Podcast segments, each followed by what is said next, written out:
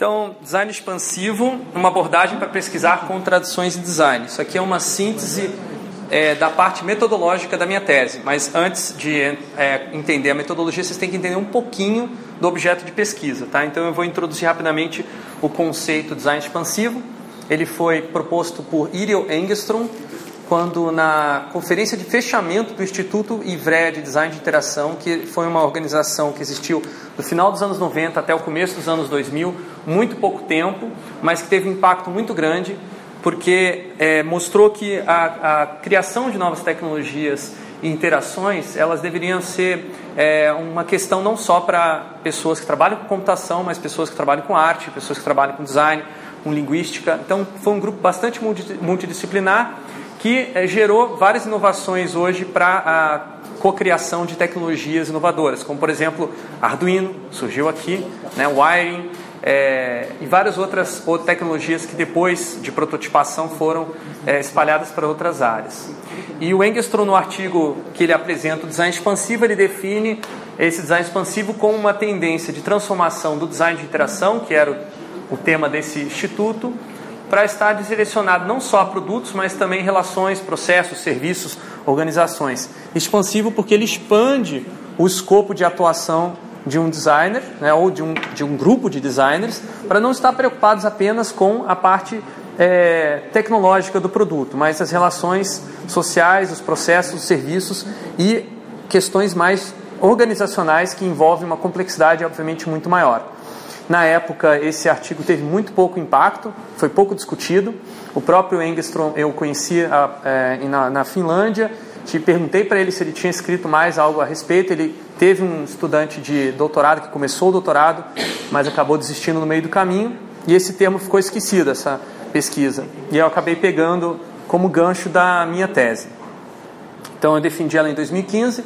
É uma tentativa de evoluir esse conceito do design expansivo focalizando na questão da contradição, que eu já vou explicar mais um pouquinho, explicar o que, que é. Eu não posso explicar o que é design expansivo, o que é contradição, sem antes explicar o que, que essa teoria que está por trás do, do conceito. Então, o Engstrom ele é muito conhecido na área de educação de adultos, é, de aprendizagem organizacional e outras áreas que estão relacionadas à inovação e organizações ele criou um modelo chamado é, é, modelo sistêmico da atividade, que é esse famoso triângulo, que relaciona tecnologias, pessoas, regras, comunidade, visão do trabalho e o objeto de motivação da atividade. Esse modelo é muito utilizado para analisar várias situações, desde é, a maneira como as pessoas trabalham dentro de um hospital, até a maneira como um, uma, um grupo compõe uma música é, colaborativamente. Os três principais pontos dessa teoria são esses que estão do lado esquerdo. A atividade é a origem da consciência humana. Essa atividade ela se transforma por tensões que geram conflito, problemas e confusão. Tá? Então é uma teoria que focaliza muito em processos de mudança e explica esses processos de mudança através de conflitos, problemas, confusões mas vai além disso e busca a origem desses problemas, conflitos e confusões, que é o conceito de contradição. Então, através de uma análise histórica, como é que essa atividade surgiu, como é que ela se desenvolveu, quem fez parte, o que, que mudou, como é que as regras mudaram, como é que as pessoas mudaram, como é que as tecnologias mudaram, você pode encontrar essas contradições. É um conceito um pouquinho mais é, difícil de capturar do que simplesmente falar de problemas, porque ela não é um problema. Tá? Esse aqui é um exemplo de uma contradição é, numa obra de arte. O René Magritte fez esse, esse maravilhoso quadro, né, pintado a óleo. E aqui está escrito: Isto não é um cachimbo, mas tem uma imagem de um cachimbo. Por que, que ele fez isso? Se não é um cachimbo, é o que então? É uma imagem. Né? É, é o quê? Culpa das estrelas. É ou isso é tinta na, num, num quadro, né? não é um cachimbo mas ao mesmo tempo é um cachimbo, porque a gente reconhece que é parecido com cachimbo. Por outro lado, quando ele fala isso não é um cachimbo, também ele está negando a frase, porque na verdade o texto não tem ligação nenhuma visual com a forma de um cachimbo, é uma maneira abstrata de se falar de cachimbo. Então, Na verdade, o cachimbo está aqui, mas não, está aqui no texto. Ou tá... Onde está mais cachimbo? Aqui ou aqui? Ou em nenhum lugar? Quer dizer, não tem solução para isso aqui. Não existe uma pessoa que chegou e falou, descobriu o segredo dessa pintura e recebeu o diploma lá do solucionador do grande enigma de Magritte. Não, por quê? Porque isso aqui é uma característica inerente a qualquer representação. Toda representação representa uma coisa que não está presente. Mas essa coisa se torna presente na sua ausência. Quer dizer, essa, essa é, é, contradição entre ausência e presença é o que está na origem e na, no desenvolvimento de toda, qualquer representação. Sempre vai ser assim. Tá? E... Pode contar, você vai cair ainda. Tá bom, obrigado. Então, é, por mais que as pessoas digam que encontraram a solução, vamos dar uma solução científica, ah, isso aqui são é, é, luzes que estão saindo do projetor, batendo aqui na tela e chegando nos seus olhos. Você tentar reduzir ao máximo ao fenômeno físico né, da descrição. Mas aí a gente não está mais discutindo essa luz, isso está totalmente fora de tópico. O nosso ponto, nossa discussão aqui é o cachimbo. Se está representado o cachimbo não está. Quer dizer, não tem saída. Isso é uma característica, uma contradição. Tá?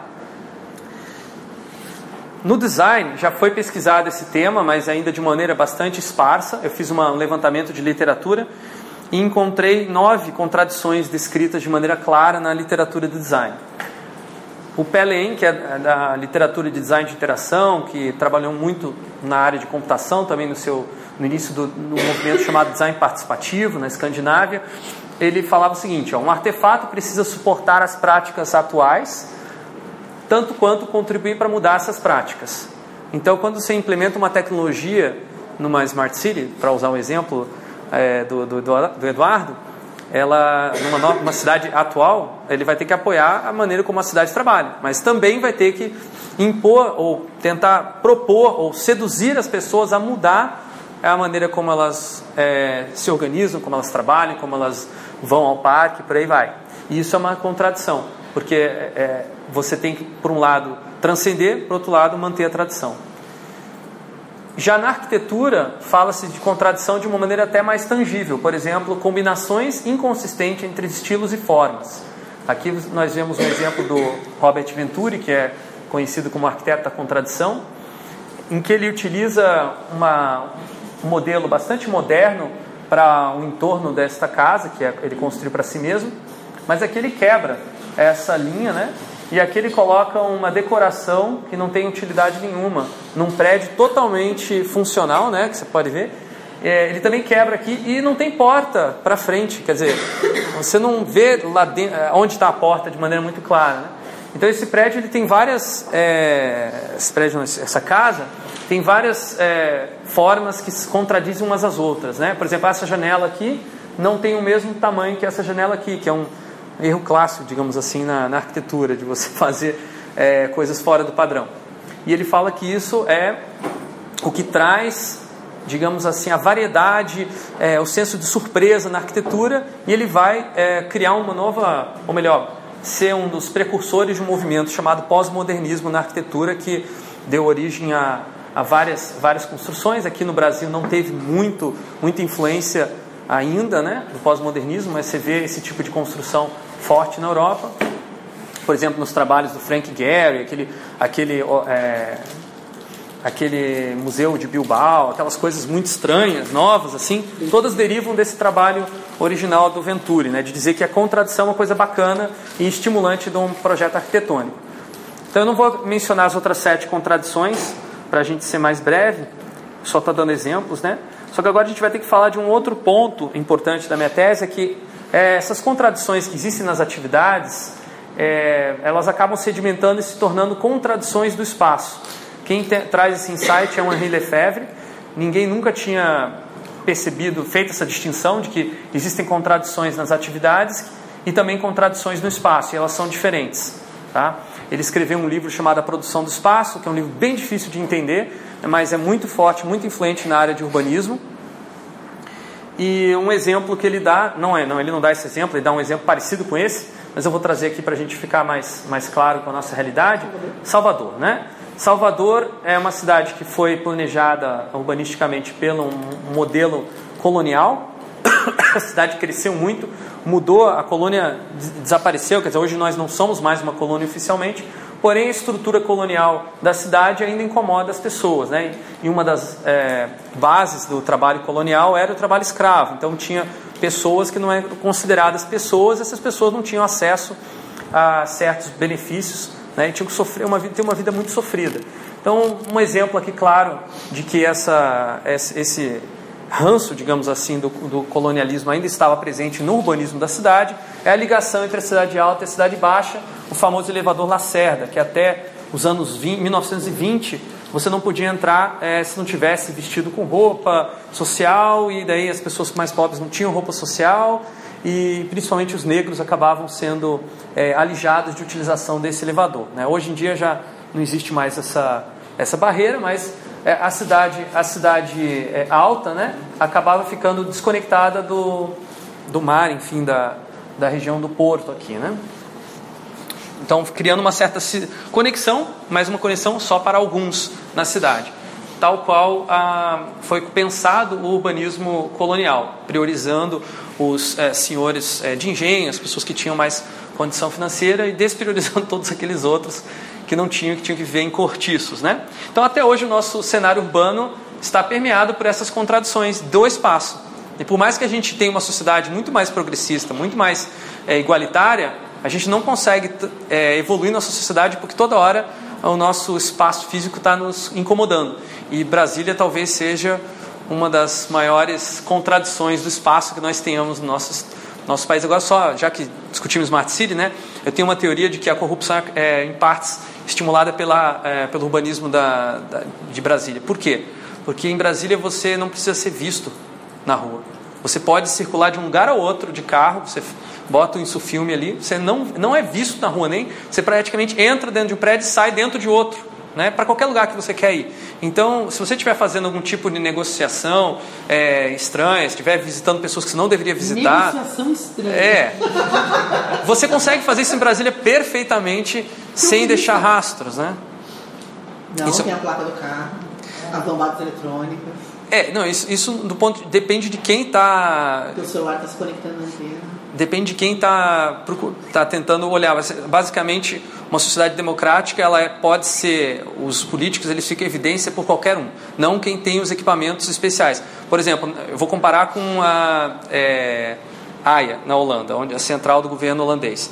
O centro do parlamento, ele é numa região sem é, ruas, de propósito, para que os políticos tenham que andar até o o parlamento e nesse andar eles sejam pegos pelos jornalistas e pelos cidadãos que quiserem falar com eles. Tá? Então começa por aí. Não tem como ele estacionar o carro dentro do Congresso lá para trabalhar. Tá? Então todo dia tem um jornalista acompanhando na caminhada o político lá. É, é clássico. Né? É muito difícil fazer isso no Brasil. Né?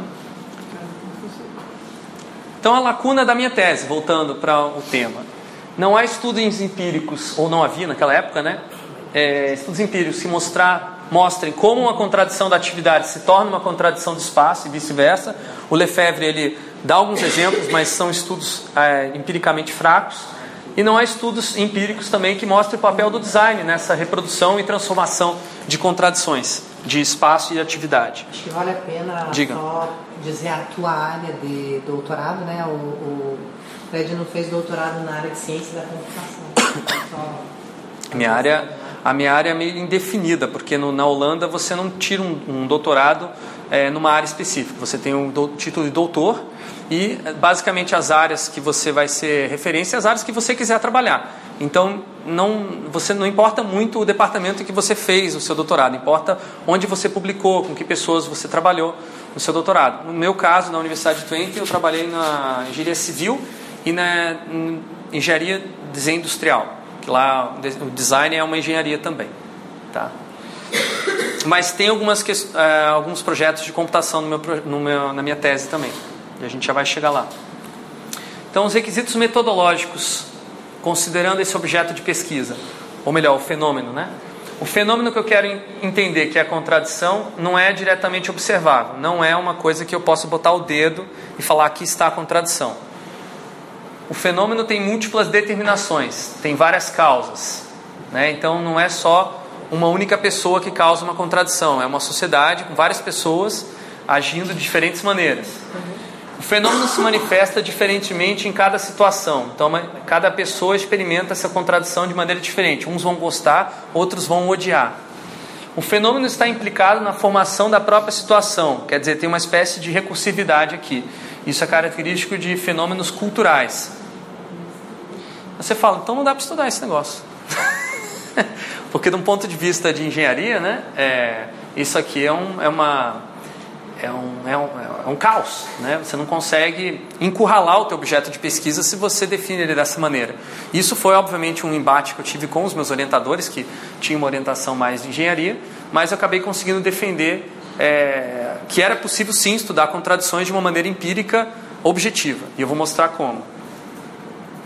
Primeiro ponto foi trazer a experiência da etnografia que é um método utilizado na antropologia para o estudo de fenômenos desse tipo, tá? que foi extremamente bem sucedido em demonstrar que o ser humano pode ser diferente do que um hétero branco é, é, caucasiano, com, é, seguindo o American Way of Life. Né? Os antropólogos mostraram que existem diferentes maneiras de viver ou de ser humano, né?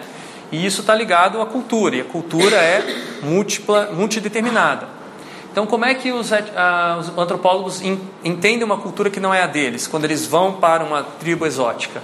Eles fazem várias coisas e eles fazem essas coisas de maneira bastante caótica, seguindo o fluxo é, das interações que eles têm com as pessoas daquele local.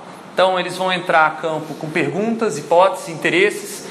Esses interesses vão levar eles a observar certos rituais, a participar desses rituais, a entrevistar as pessoas, ou eventualmente até promover alguma atividade, organizar para poder ver o fenômeno acontecer. É, a partir dessas observações vão surgir insights, necessidades, necessidades ideias, conceitos que vão ser é, melhor trabalhados ou vão ser confrontados e é, rejeitados através de uma interpretação mais é, rigorosa dos dados. Vai haver momentos em que o antropólogo vai escrever um artigo, vai publicar esse artigo, vai receber comentários, vai receber críticas, vai mudar de ideia e vai refazer a sua, a sua é, interpretação desses dados. Quer dizer, todas essas atividades aqui acontecem de uma maneira é, bastante caótica, um leva a outra, né? elas estão ligadas, elas tendem a se tornar cada vez mais próximas e recorrentes conforme o, a etnografia progride, mas existe a possibilidade também da etnografia ser interrompida e o antropólogo se tornar um nativo e não querer mais estudar aquele povo porque ele quer fazer parte daquele povo. Tá? Essa é uma outra discussão que eu não vou entrar aqui, mas eu acho que é um pouco curioso, né? Você, é bom mencionar isso que que a gente não tem muita noção desse tipo de abordagem de pesquisa né, na, nas engenharias. Muito se fala sobre estudo etnográfico, mas pouco se, fa se faz de leitura das etnografias. Por isso eu estou trazendo aqui rapidamente essa visão que não é nada fácil de entender, justamente porque não é fácil de entender uma etnografia.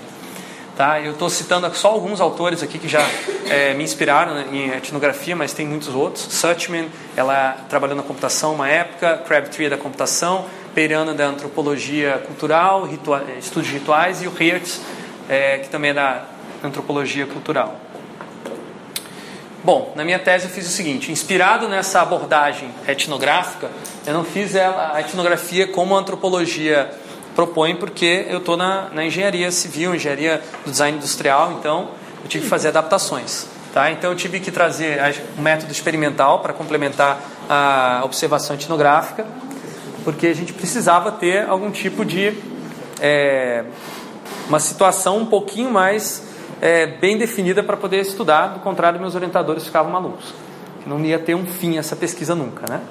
Então eu descobri um, um método chamado dupla estimulação e já vou explicar como é que é. Mas eu fiz observações etnográficas em projetos de uh, hospitais, em projetos de construção civil. Depois eu vou explicar, mostrar alguns exemplos. A gente criou alguns instrumentos, alguns deles computacionais.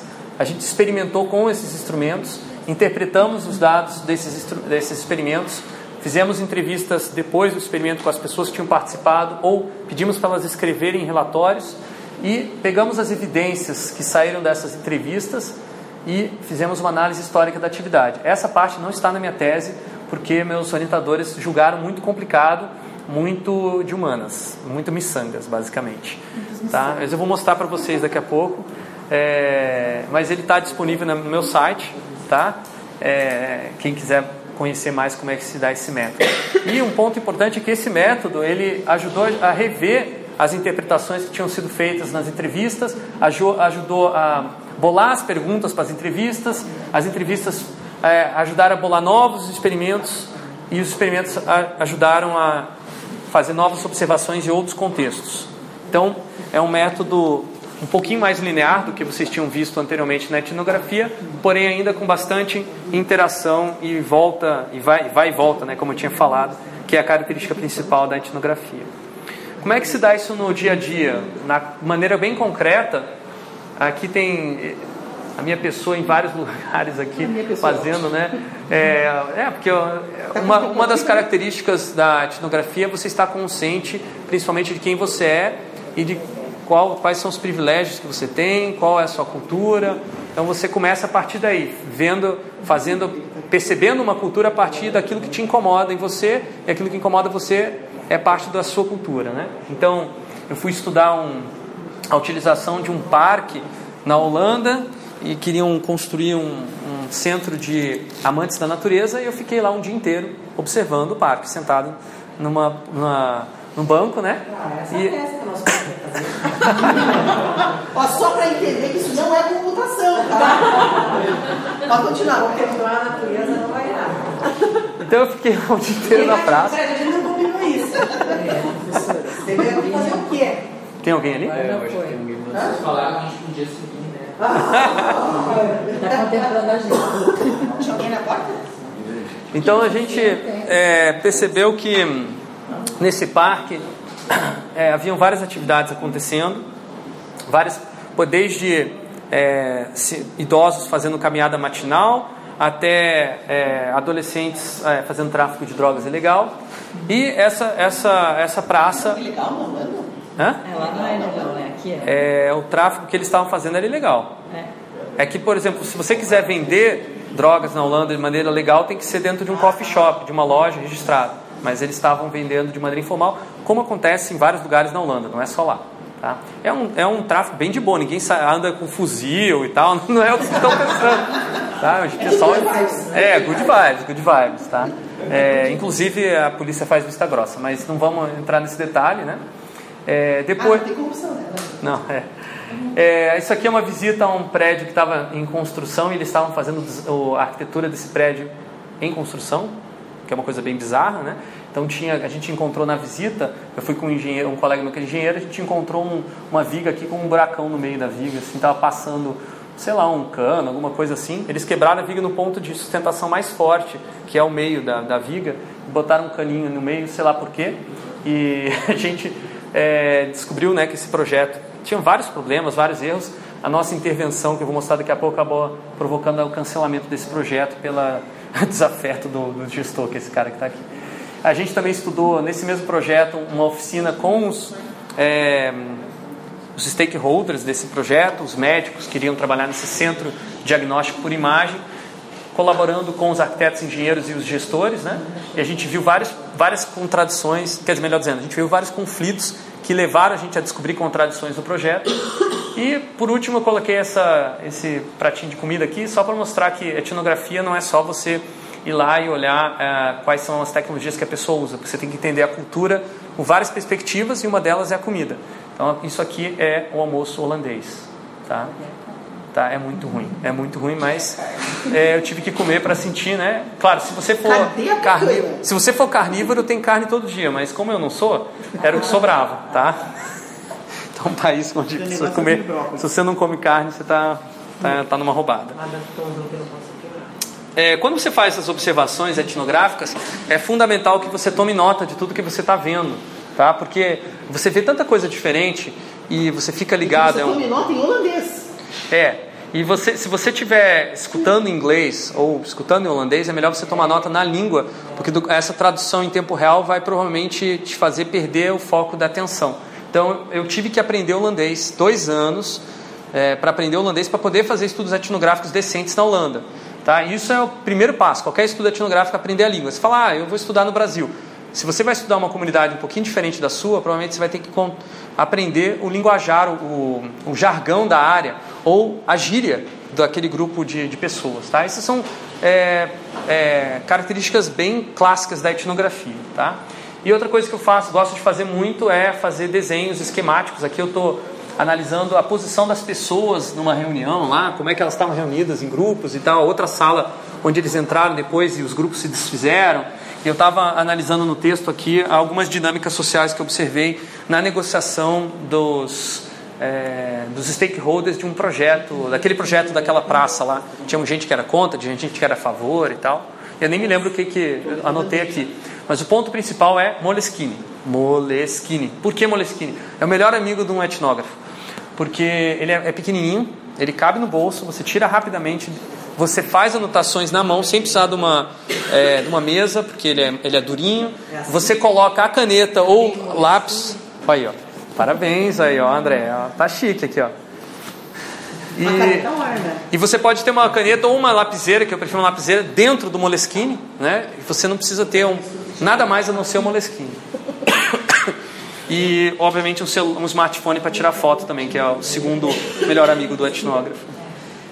Quando eu chego no escritório e eu vou é, passar essas anotações, eu tenho que sistematizar elas.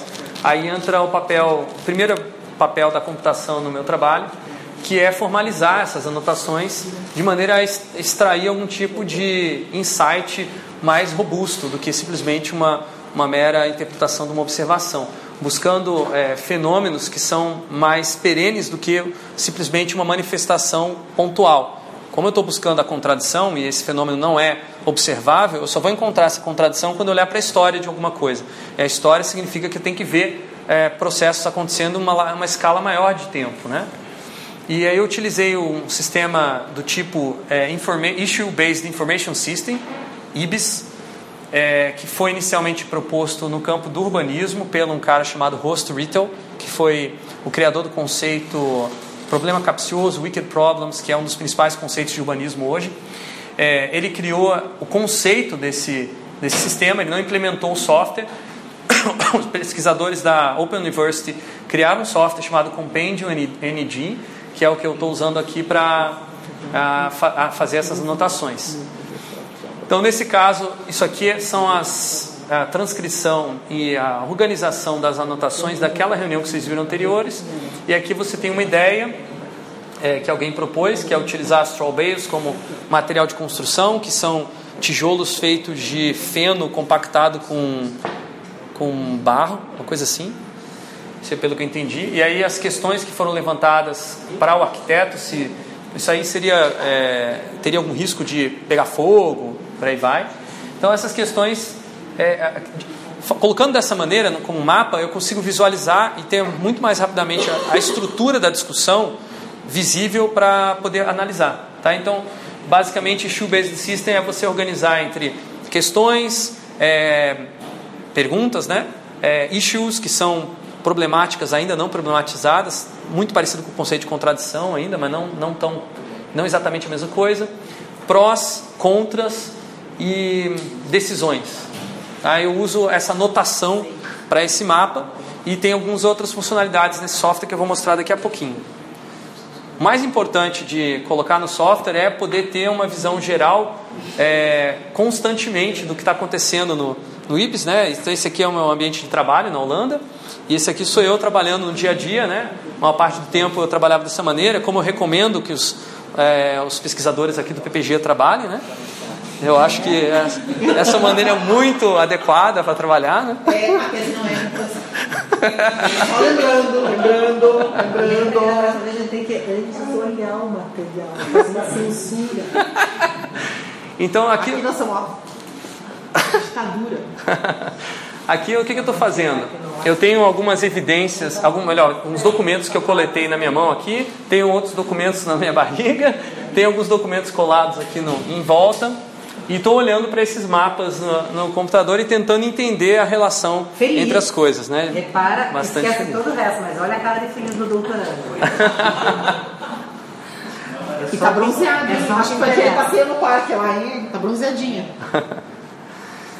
é, uma das coisas que depois de fazer essas anotações eu comecei a ficar interessado é analisar de maneira minuciosa as gravações em vídeo dos, das oficinas de é, colaboração entre engenheiros, é, matemáticos, é, gestores e pessoas que estavam envolvidas naquele projeto de centro de diagnóstico por imagem.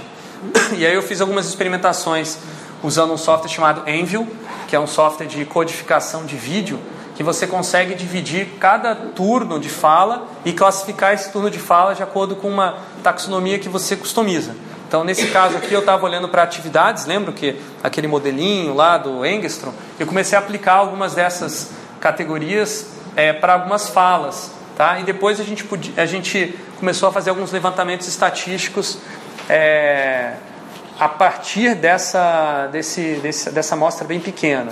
Tá? Esses levantamentos, o escopo de generalização dele é somente para aquelas pessoas que estavam ali. Tá? A generalização é, mais importante acontece nesse tipo de estudo através de conceitos teóricos que você solidifica nessas observações. Isso aqui foi um conceito que a gente começou a perceber que a liderança dentro desses workshops ela era muito fluida, ela passava de uma pessoa para outra.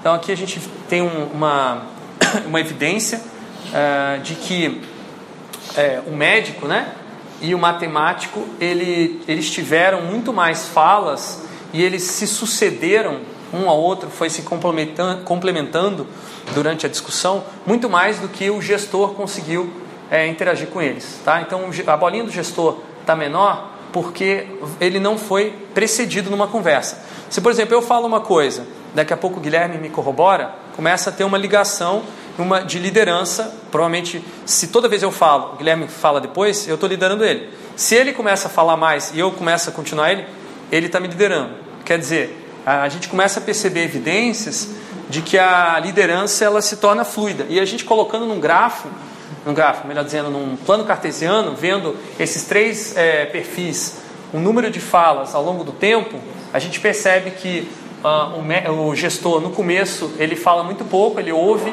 ele escuta a problematização que o médico e o matemático fazem. Os dois, é, a partir de um determinado momento, o matemático começa né, a discutir, é, e de repente o médico começa a tomar liderança, de repente o gestor começa a tentar pegar as rédeas de volta é, o médico, o, o matemático adquire a liderança de novo e por fim o gestor fecha a reunião e deixa um monte de problemas em aberto. Foi uma reunião é, considerada catastrófica pelo gestor, mas foi um prenúncio de algo que viria a acontecer depois, que seria o cancelamento do projeto, por conta da falta de é, participação desses, dessas pessoas que são técnicas e conhecem, por exemplo, a rotina de um, um centro diagnóstico médico. No caso, esse médico aqui é não é um médico qualquer, é um médico especialista em é, medicina nuclear, quer dizer, um, médico extremamente capacitado, que deveria ter sido consultado anteriormente, porque aquele projeto arquitetônico não fazia sentido nem caber direito às máquinas que eles queriam colocar lá dentro. Então, esse projeto acabou sendo cancelado. Agora vamos falar sobre o método experimental que eu utilizo na minha na minha tese. Na psicologia, é, na psicologia existe esse método clássico do estímulo e da resposta, que dá origem a vários estudos do comportamento humano em outras áreas que não são somente a psicologia. E na engenharia de software existe a, a como é que é o nome? É, é experimental, engenharia de software engenharia experimental, experimental, que utiliza bastante ainda esse paradigma né, de uma variável é, independente, uma variável dependente, né, é, só que eu achava que não dava para restringir a duas variáveis apenas, porque na teoria da atividade sempre são três. Tá? Esse aqui é um modelo de experimentação da teoria da atividade que próprio, né? que é um pouquinho diferente. É uma teoria que surgiu na psicologia, como eu falei. Então eles fazem uma, uma evolução, digamos assim. São, eles consideram uma evolução desse modelo anterior do Pavlov, tá? que eu já vou mostrar uns exemplos. Acho que no exemplo fica melhor do que no modelo. Tá? O exemplo de estimulação é, única, ou estimula-resposta, Pavlov é o famoso experimento do cãozinho. Você dá a comidinha para o cãozinho, aí o cãozinho sabe que a comidinha é gostosa, ele saliva antes de, de é, comer a comida porque ele sabe que aquilo é bom. Aí você faz um, um, tempo assim, aí você toca uma campainha e o cão não está nem aí, porque ele não sabe que, que tem, não tem significado nenhum para aquela campainha, aquele estímulo não faz sentido nenhum, não tem conexão nenhuma, não tem resposta programada é, para ele sobre a campainha. Mas se você associa, toda vez que você vai dar comida, você toca a campainha, você condiciona o cãozinho a salivar quando ouvir a campainha. E depois que você tira o estímulo da comida e você é, toca a campainha, o cão continua salivando. Isso aqui é basicamente o esquema básico de treinamento de cães, que é, é o condicionamento, o reflexo condicionado. Tá? Esse tipo de modelo foi descoberto pelo Pavlov com os cães. Pavlov propôs que isso deveria ser feito com crianças. Foi tentado, falhou-se miseravelmente. Tá? É, e aí, um dos primeiros lugares onde foi tentado isso foi na União Soviética, que foi uma revolução é, dos trabalhadores e tal. E aí eles queriam revolucionar tudo, mudar tudo, a educação, vão fazer uma educação científica, tentaram fazer aquilo e houve coisas bizarras acontecendo. O grupo de pesquisadores que criou a teoria da atividade tentou se opor a esse, esse modelo simplista de experimentação e falar que na, a educação não era tão simples assim, como estímulo-resposta. Um dos pesquisadores que desenvolveu esse método de maneira muito clara foi Alexei Leontiev. É, esse é um exemplo de um experimento que ele fez é, com crianças na idade pré-escolar, e fez em várias idades, na verdade, mas o ponto principal dele era mostrar que na idade pré-escolar surgia a capacidade de dar sentido a um artefato, um objeto que te ajuda a entender e aprender como lidar com uma contradição. Então, nesse experimento de dupla estimulação, você tem um, um estímulo que não é simples, é um estímulo complexo, é um estímulo contraditório. Por exemplo, um jogo pode ser um estímulo é, contraditório. Nesse caso, é o jogo das cores proibidas. Não sei se já jogaram. É um jogo que é, é conhecido no Brasil também, popular. Você é, fala o seguinte: é, eu vou dizer algumas frases para você e você não pode dizer é, e você tem que me responder essas frases. Eu vou fazer, é pergunta, na verdade. Fazer perguntas, você tem que me responder essas perguntas, mas você não pode dizer duas cores, branco e verde. Tá? Daí eu começo a perguntar, qual é a cor do sol? Você fala amarelo. Qual é a cor do, é, do, do mar? Azul. Ah, qual é a cor da neve? Aí você fala branco, perdeu. Tá? Então você, você tem um impulso de falar, responder a resposta corretamente, mas você tem também um contra-impulso que é a regra do jogo, que você tem que internalizar e saber lidar com ela. Crianças muito pequenas não conseguem fazer isso, elas respondem de impulso diretamente, mas as crianças, conforme elas vão passando por essa fase pré-escolar, vão aprendendo a dar sentido para todos os impulsos que vêm de fora e conseguir que a regra seja mais forte dentro dela do que a vontade de responder diretamente. Tá? E uma das maneiras de ajudar a criança a desenvolver essa capacidade é dando artefatos que auxiliam essa tarefa.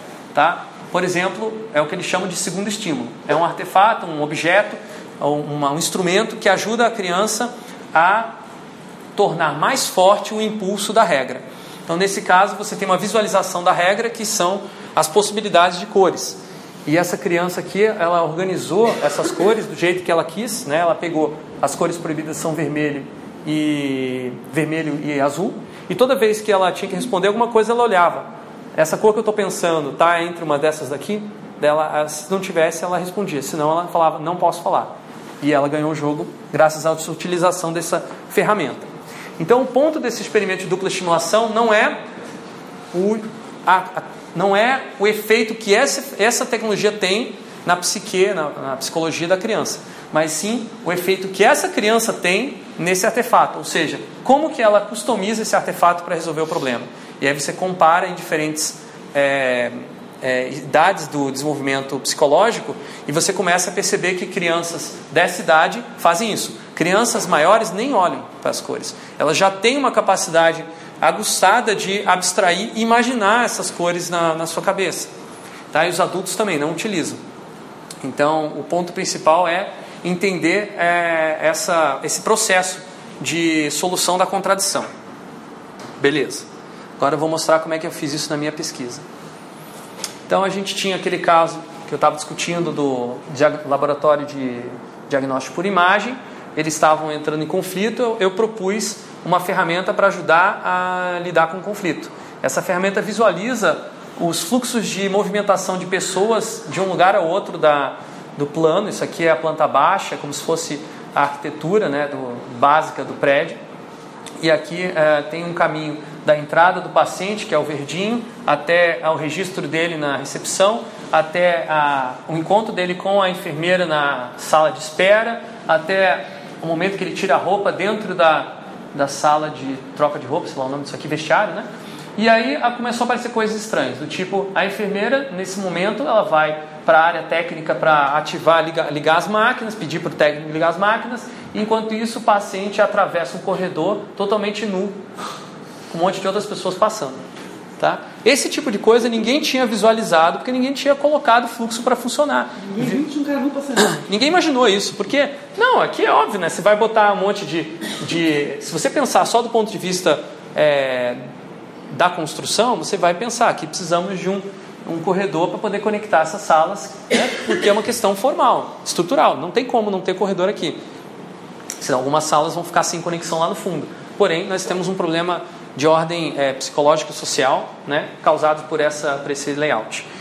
E aí eles tiveram que refazer várias vezes, várias e várias vezes, e no final das contas acabou não agradando e o projeto foi cancelado. Tá? Olhando esse, essa situação, agora vem a parte mais computacional da minha pesquisa, falei, bom, aqui está uma oportunidade interessante para você desenvolver um software que permita o planejamento da, do espaço de uma planta baixa, juntamente com o planejamento do fluxo de atividade.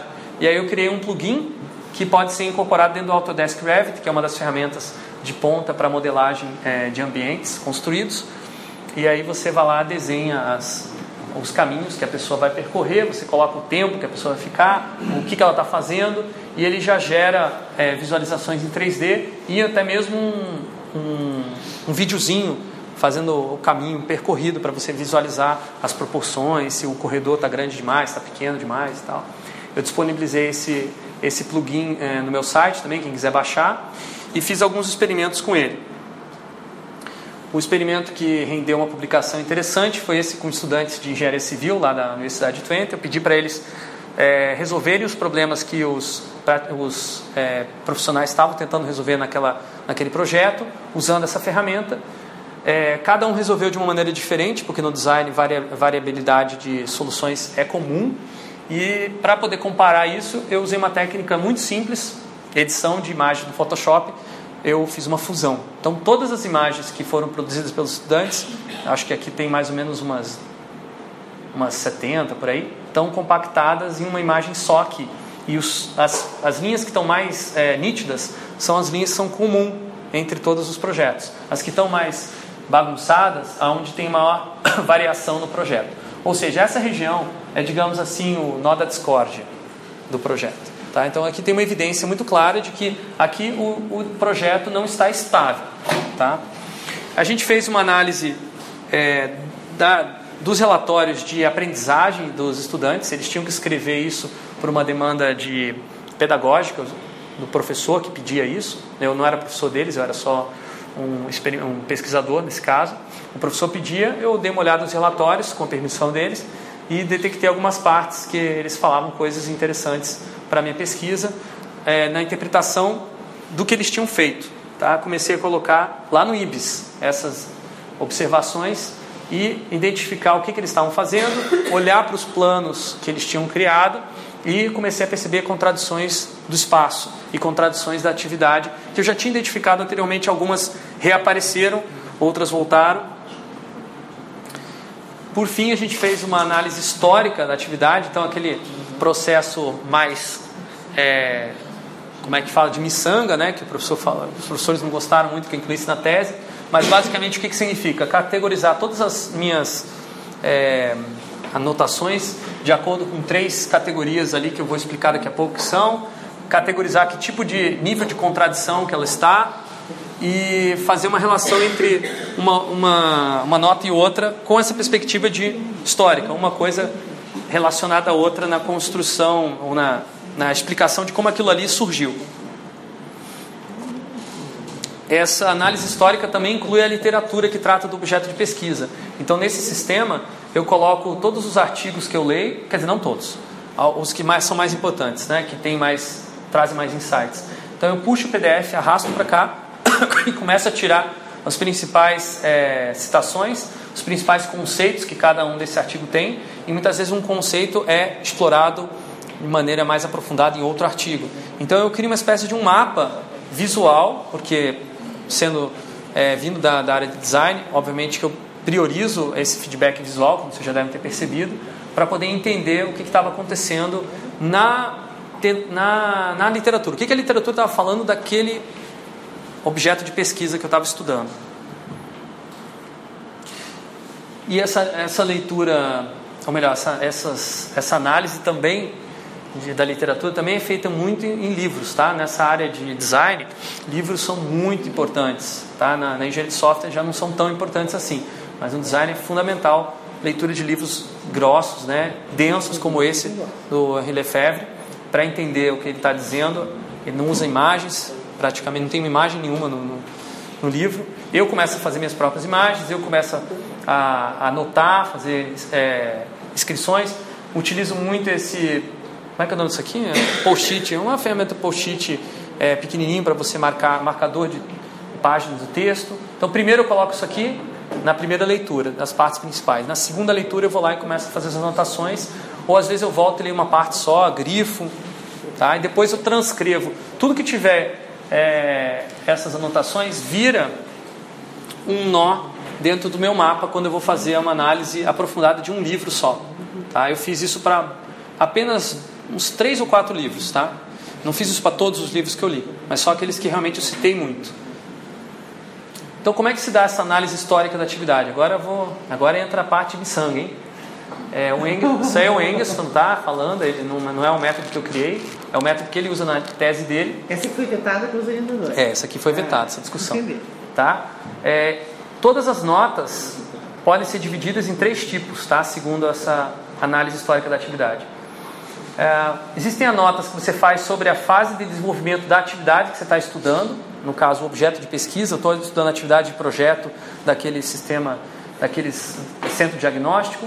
Existem as notas teórico-históricas, são as anotações sobre o desenvolvimento de teorias que explicam essa atividade, basicamente a literatura, e atual empírica, são anotações sobre as explicações da atividade atualmente fornecidas pelos próprios participantes da atividade. Ou seja, é, aqui não é eu falando, aqui não é a literatura falando, aqui são as pessoas que eu entrevistei falando. Ou seja, derivam do meu trabalho de campo, que eu coletei no campo. Isso aqui, essa interpretação dessas anotações, é intermeada pela teoria da atividade, aqueles, aquele modelo sistêmico que eu falei. Eu não vou explicar esse modelo agora, mas ele permite identificar contradições em três níveis: primário, secundário, terciário, quaternário. Não vou explicar isso aqui agora, tá? Mas eu vou mostrar isso aqui, que aqui vem outra parte computacional interessante da minha tese. Eu fui muito criticado na, no departamento de engenharia por não ter dados, por não ter quantidade. E aí, quando no final da pesquisa, lá no, no último ano, eu, eu plotei o número, todas as anotações que eu tinha, é, exportei do compêndio e coloquei num mapa só, todos os mapas, deu isso aqui. Tá? E as cores representam o tipo, se é objeto histórico, se é teórico histórico, se é atual empírico. Esse mapa aqui é só para ver o tamanho do universo. Ele não serve para você ter nenhum insight a não ser esse. É grande. Tá? Depois eu comecei a experimentar, fiz várias visualizações diferentes desses mesmos dados e cheguei nessa daqui que eu acho bastante reveladora, porque ela mostra é, o fenômeno da triangulação desses, dessa, nessa análise de dados qualitativa. Então, nós, no total, nós tivemos 3.099 anotações. Cada uma dessa anotação pode ter é, uma linha, às vezes tem uma página de texto. E aqui você vê, ao longo do tempo, do começo da minha pesquisa, o primeiro ano, segundo ano, terceiro ano, quarto ano, que no começo, obviamente, você tem muito mais anotações sobre teoria. Então, estou tentando definir qual é, é, qual vai ser a perspectiva que eu vou olhar para o meu, pro meu é, objeto de pesquisa quando eu ainda não tenho acesso a ele. Porque no começo é difícil você negociar acesso a estudos de caso, é, que as organizações abram as suas portas para você ir lá estudar. Então tinha muito pouca anotação sobre a é, empírica. O rosa é empírico? É o empírico. Ah, é. Hã? Tem uma voltar. É, você quer ver proporção? A proporção muito maior é teórica. Tá? Tem muito mais anotações teóricas, não porque eu tenha feito mais trabalho teórico do que empírico, mas porque para entender a teoria eu preciso de anotações mais do que para entender o empírico. No empírico eu me basei muito numa experiência prévia que eu já tinha com criação desses artefatos, com experiência de programação, enfim. Então não era tão difícil para mim entender o que estava acontecendo e às vezes quando a gente não está entendendo a gente não anota, porque é ruim, tá? A gente acha que entende a gente não anota. Daí depois não dá para fazer uma análise mais balanceada. Mas enfim, o que é interessante aqui é que há um tempo de triangulação muito forte no meio da pesquisa, né? Em que é, a teoria, a definição do objeto e as evidências empíricas vão se alterando o tempo todo, tá?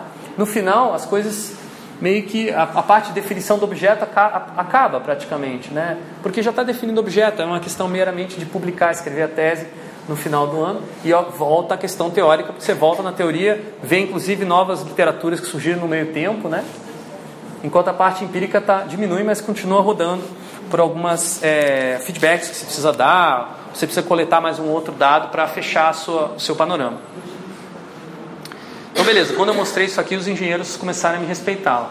Falaram, nossa, 3 mil notas. Caramba, que paciência. E usar o mesmo método também durante quatro anos, que é uma coisa que raramente as pessoas têm paciência de fazer. Mas é que dá essa vantagem, né, de você ter essa isonomia para depois poder comparar. O que, que eu descobri com essa tese?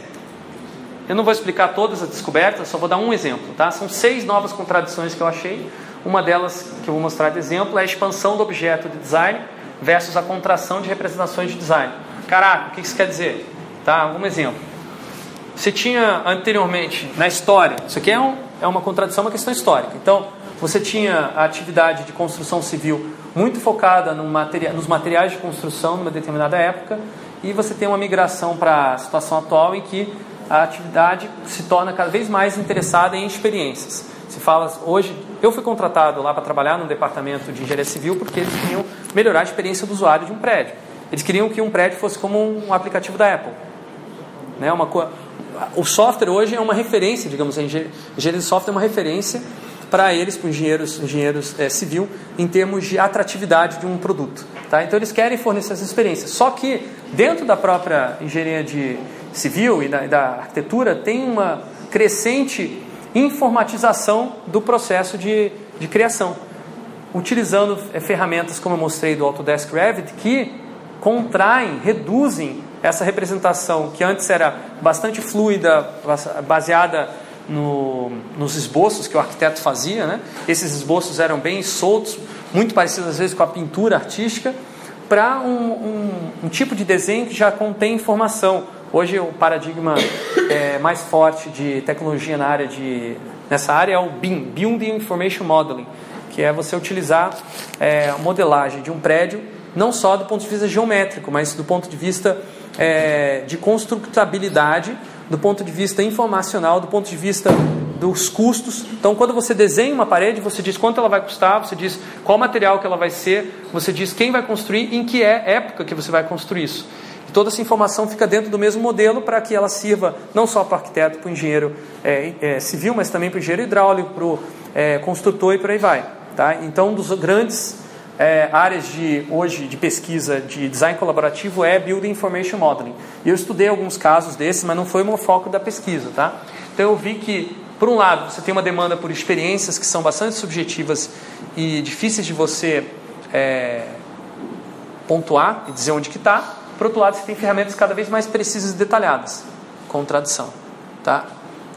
Né? Então aqui é as ferramentas que eu criei são meio que um meio termo entre uma coisa e outra, justamente para tentar é, tornar essa contradição um pouco mais palatável. A ferramenta obra, digamos assim, a minha obra prima da, da minha tese é o jogo Hospital Expansivo. É, eu tentei colocar nesse jogo de tabuleiro todas as contradições que eu encontrei na tese, para que uma pessoa que não queira ler a minha tese possa se conscientizar dos, dessas contradições e perceber que elas não são é, facilmente resolvidas simplesmente por é, mandar embora, demitir o arquiteto, ou você implementar uma tecnologia como Building Information Modeling. Nesse jogo você tem essa tecnologia, você pode implementar na construção de hospital e você vê que na maioria das vezes não resolve o problema de colaboração porque existem questões econômicas, políticas que precisam ser negociadas com os atores antes para eles adotarem essa tecnologia, que normalmente as pessoas não fazem, e acabam a, tecnologia sendo utilizada como uma ferramenta política para dominar uma pessoa, uma pessoa dominar os outros. Então, sempre uma pessoa que se adianta no Build Information Model nesse jogo, acaba usando isso como um uma poder de troca. Ela começa a vender informação para os outros que não têm informação.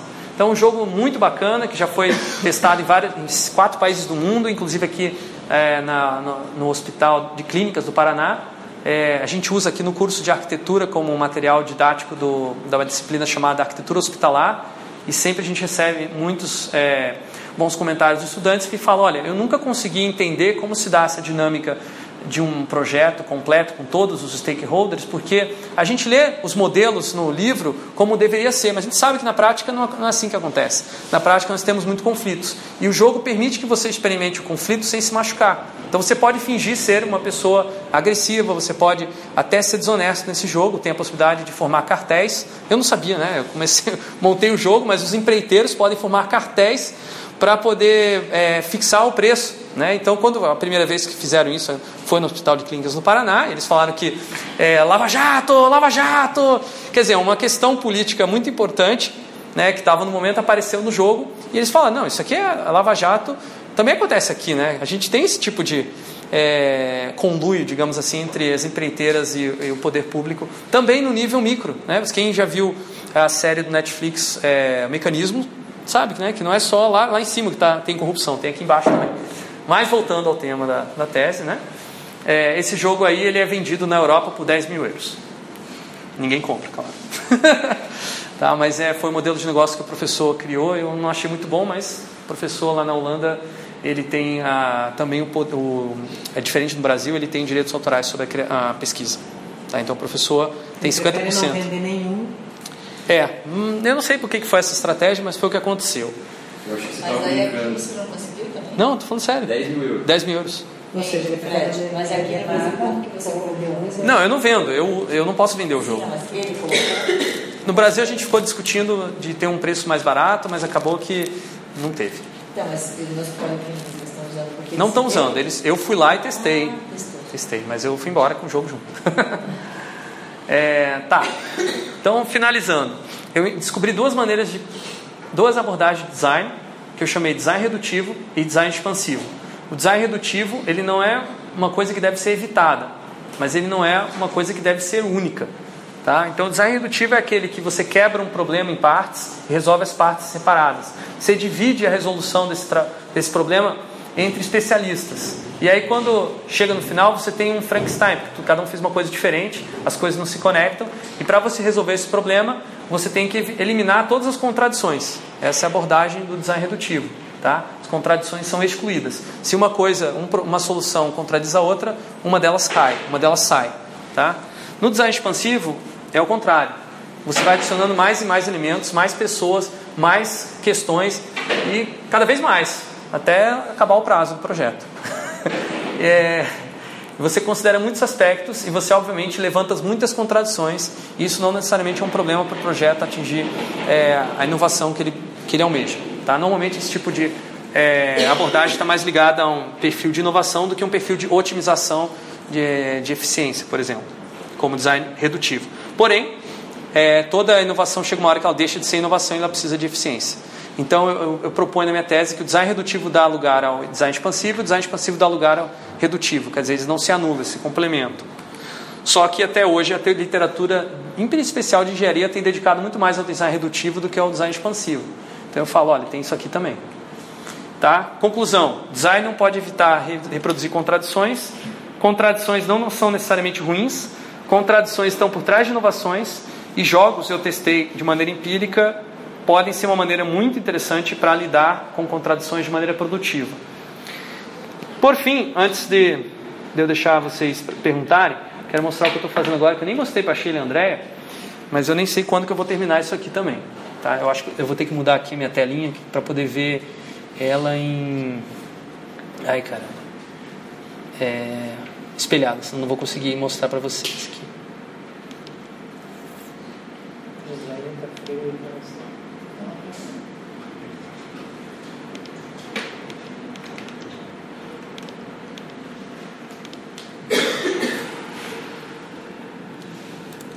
Então o que eu estou fazendo agora para o meu pós-doc é isso aqui, ó. É, putz, está uma resolução muito baixa. Não dá para ver. Vou botar uma resolução um pouquinho maior.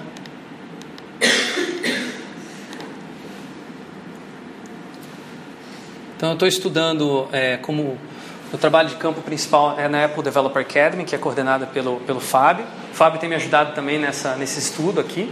A gente, é, todas as, as, observações etnográficas que a gente faz lá, vai parar aqui dentro desse, desses mapas. Eita, acho que ele não aguentou o tranco aqui. É, vai ter que ser nessa resolução mais baixa mesmo. Tá. Então eu vou colocando as, as anotações é, dentro do, dos projetos que eu vou observando dentro da Apple Developer Academy é, e eu vou relacionando essas, algumas dessas evidências com é, é, é anotações é, teóricas, né?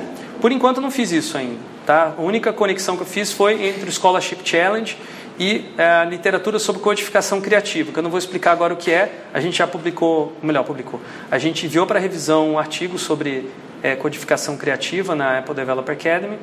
A gente tem ainda muitas outras relações aqui para é, desenvolver. E aqui eu acho mais interessante e mais audacioso é a definição das contradições da atividade de engenharia de software. Então eu estou tentando descobrir quais são, tá? As principais. E eu já tenho aqui nesse mapa mais ou menos umas 20, tá? Eu já li os principais livros da área, tá? Por que livro? Porque normalmente os papers não falam de contradições, são sempre, na engenharia, a maior parte dos papers soluciona o problema e acabou. Mas o que você está trazendo aí é só da teoria você está trazendo da é, prática? Por enquanto é só, por enquanto é só teoria, são, são notas, anotações que uhum. derivaram diretamente da teoria. Depois eu pretendo pegar essas anotações e confrontar com as anotações que eu retirei da, do trabalho empírico na Apple Developer Academy e outros casos que eu vou estudar. Fred, só de design ou de eu, inicialmente eu estou pegando qualquer literatura que descreva de uma maneira histórica a engenharia de software. Então eu comecei, o primeiro livro que eu comecei aqui foi aquele The Mythical Man Month, né, o homem, não sei como é que é o Mythical Man Month, tá? Aqui eu encontrei muitas contradições. Vamos pegar um exemplo aqui, ó. O Fred Brooks ele fala que na, num projeto de software você tem que dividir o trabalho para porque o software é muito grande, muito complexo. Só que quando você faz isso você perde integridade conceitual. Porque o, o conceito que você tem como arquiteto do projeto, você não consegue trans, é, explicar para outras pessoas, porque é um conhecimento de natureza tácita. E aí ele começa a ficar fragmentado, e aí você às vezes não consegue controlar, é, mas esse conceito perde e fica um software Frankenstein. Tá? Essa é uma contradição que, o, que ele fala, que tem uns problemas, ó, separação das tarefas de design, é, é, um, é um dos problemas que é causado mais prático. A comunicação entre as pessoas é, é muito fraca, né? É, difícil de controlar. Aqui tem outra. A, complexidade do software vai aumentando proporcionalmente à vontade de controlar essa complexidade. Vontade só, não capacidade. Então tem várias, tem várias discussões interessantes aqui, mas ainda estão em fase bem embrionária. Só estou trazendo mais para mostrar que é, tudo que eu apresentei aqui é aplicável em engenharia de software.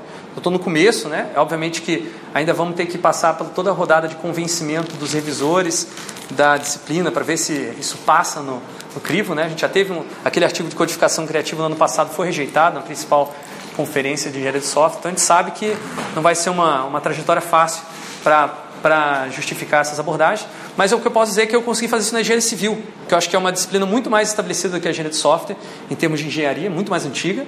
Né? E se eles se passou lá, por que, que não vai passar na engenharia de software? É o que eu acho, minha estratégia. Né? Então eu publiquei, né? Eu publiquei em jornais de engenharia civil. Então se eu passei lá, eu espero que eu vá conseguir. Por isso que eu estou progredindo, continuando nesse caminho. Beleza? Então era isso. Vocês têm alguma dúvida? um comentário, uma crítica. Desculpem por ter feito uma apresentação